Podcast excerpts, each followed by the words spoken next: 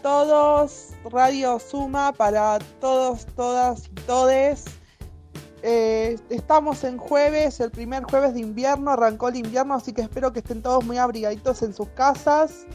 Les traemos noticias muy jugosas para que ustedes puedan oírnos y escucharnos y estar entretenidos, eh, divertirse mucho. Eh, bueno, saludos a todos los panelistas, así como a ustedes. Y bueno, arrancamos con toda la onda, con toda la energía, con todo el power este programa. Bienvenidos a todos. Arranca Radio Suman Cuarentena.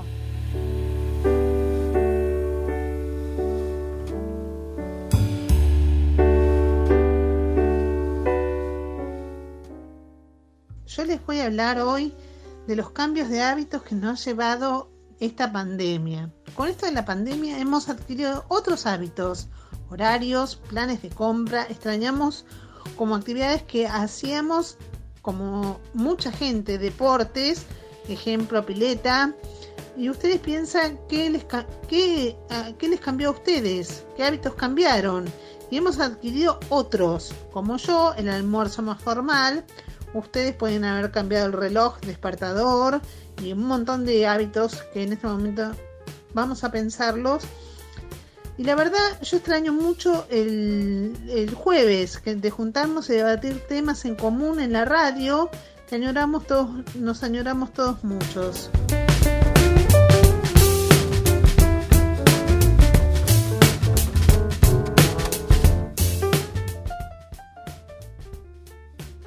Hola, esta es la columna de, de, cocina. Buenas tardes. Les voy a enseñar a hacer una ensalada de coles de Bruselas con berenjenas y tomates frescos. Hacen hervir las coles de Bruselas y aparte hacen hervir las berenjenas. Cuando ya están cocidas las coles de Bruselas las cortan por la mitad y cuando estén cocidas las berenjenas las cortan en tiritas. Las dejan marinar en un poco de aceite con pimentón dulce y un poquito de sal y después le agregan los tomates. Y así es como se hace la ensalada de coles de Bruselas con berenjenas y tomates frescos. El que le quiere poner un poquito de manteca a la ensalada está perfecta. Está muy bien.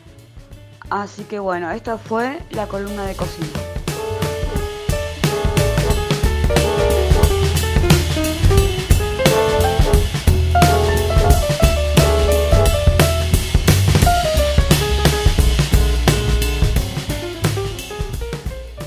Radio Suma. Eh, bueno, en la columna de hoy voy a hablar de los supermercados y la previsión de, vender productos no esenciales. Eh, bueno, eh, la cuestión sería esta. Los supermercados, hipermercados y comercios de seis barrios del conurbano, entre ellos Lanús, Morón y 3 de febrero, entre otros, establecieron que deben vender productos de higiene, aseo, limpieza y alimentos, que son productos no esenciales. No se pueden vender en los comercios productos tales como ropa, electrodomésticos o juguetes.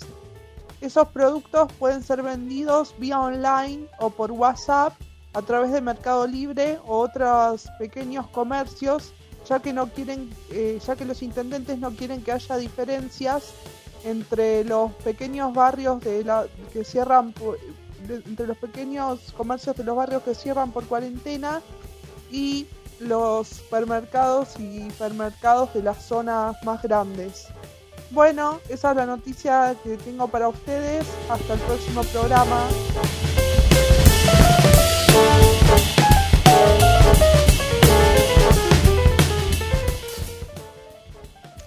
Hola, yo les voy a hablar de la desconfianza en el peso. Los argentinos guardan 222.807 millones de dólares en depósitos y billetes. Es una cifra récord esto. Es dinero que está en el colchón, pero también en los bancos del país y en el exterior. Algunos de ellos estarían declarados entre la FIP y otros no, según datos del INDEC del primer trimestre de este año. Son 72.254 millones más de lo que había a fines del 2015 y 150.000 millones más que en el 2006. Esos depósitos y billetes bajo el colchón se alimentaron de la dolarización y fuga de capitales, que a su vez se financiaron con los excedentes del comercio exterior y con más deuda. Por eso hay una correlación muy estrecha entre la dolarización, la fuga, el valor del dólar, los activos en el exterior y el crecimiento de la deuda pública. Eso es todo por hoy.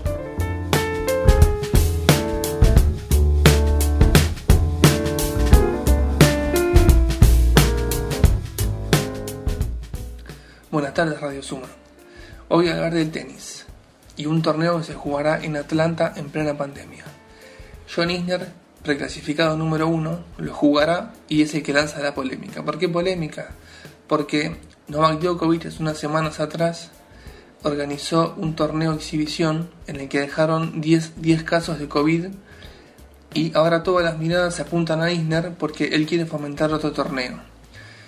Él dice, John Isner, dice que respeta a la gente que quiere permanecer en su casa, pero que él decide vivir, jugar el torneo y arriesgarse. Y dice que el torneo, el torneo es totalmente seguro. El torneo se va a jugar con condiciones. Solo 400 personas diarias, que es el 30% del, del estadio, para poder implementar el distanciamiento social. Habrá disponibles tapabocas, habrá estaciones de higienización y cada jugador eh, y cada persona que ingrese eh, le tomará la temperatura. Bueno, comienza este viernes y termina el domingo. Hay que ver qué sucede y qué consecuencias trae y si es un ejemplo para crear nuevos torneos o un ejemplo para seguir resguardados en sus casas y no hacer más torneos.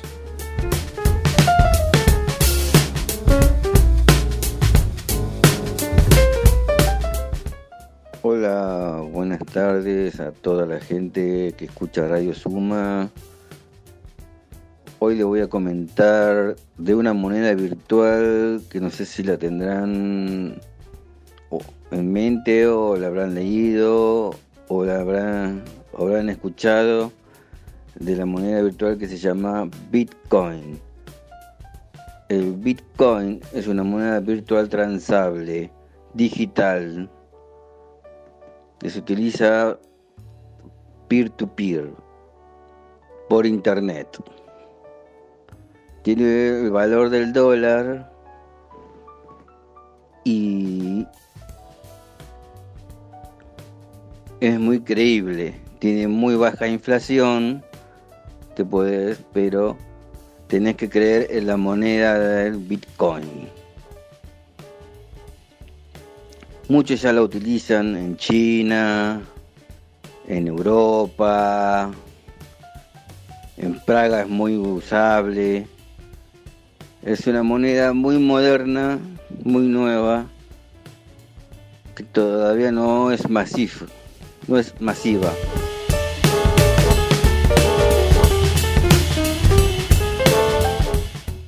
La Fundación de Recuerdo.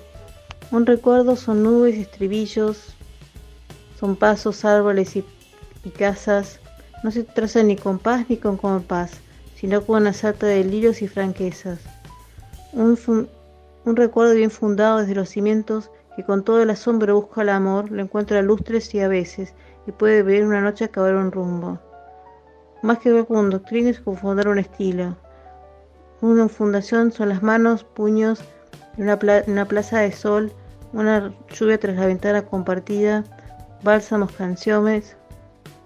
Un recuerdo si no se renueva, fatalmente se acaba, pero vencido el plazo vendrán a, salvar los pijos reflectores del insomnio. Un recuerdo nos limpia la sangre, nos aviva los pulmones y nos recuerda esa pequeña hazaña que tenemos para cumplir. Un recuerdo también puede recorrernos como un sol, como un escándalo con toda franqueza, por una palmada de todos los días que de repente se vuelve única.